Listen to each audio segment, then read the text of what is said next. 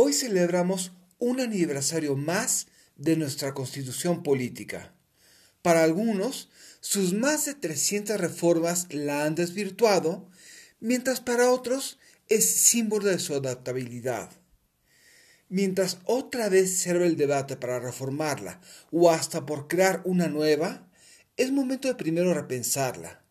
No vaya a ser que aprobemos otro texto poético, pero inaplicable. Realpolitik 101. Comentario político rápido, fresco y de coyuntura con Fernando Duorak.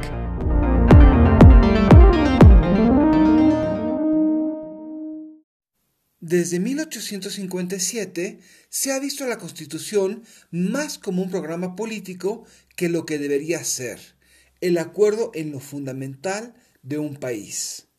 Así, se le ha convertido en un objeto de veneración hablándose vagamente sobre sus virtudes, pero en la práctica tomándosela como un ideal a alcanzar.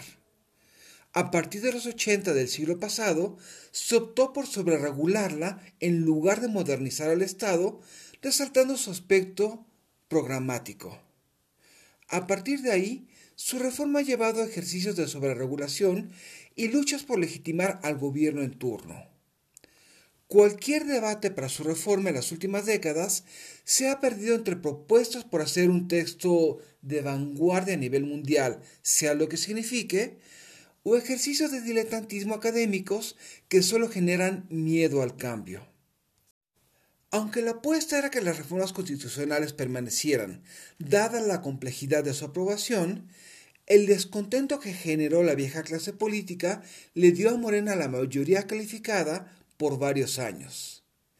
Pero aún así, los Guinda buscan imponer una visión de grupo como se observa en el llamado Plan C.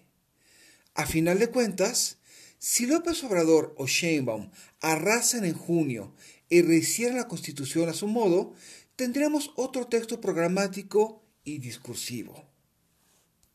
Si reformar la Constitución solo llevaría a reacomodar artículos o rehacerla a imagen y semejanza de un gobierno, ¿qué hacer? Es imperativo recordar lo básico.